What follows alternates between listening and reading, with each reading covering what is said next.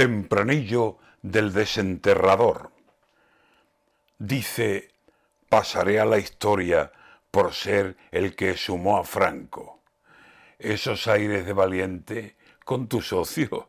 Anda, hazlo.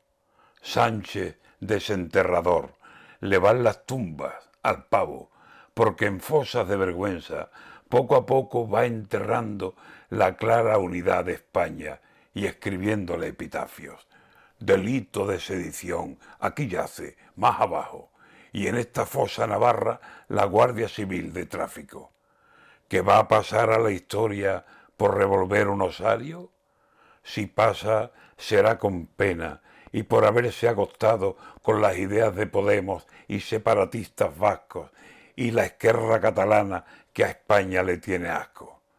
Más vale que decidieras cerrar ese pico, guapo.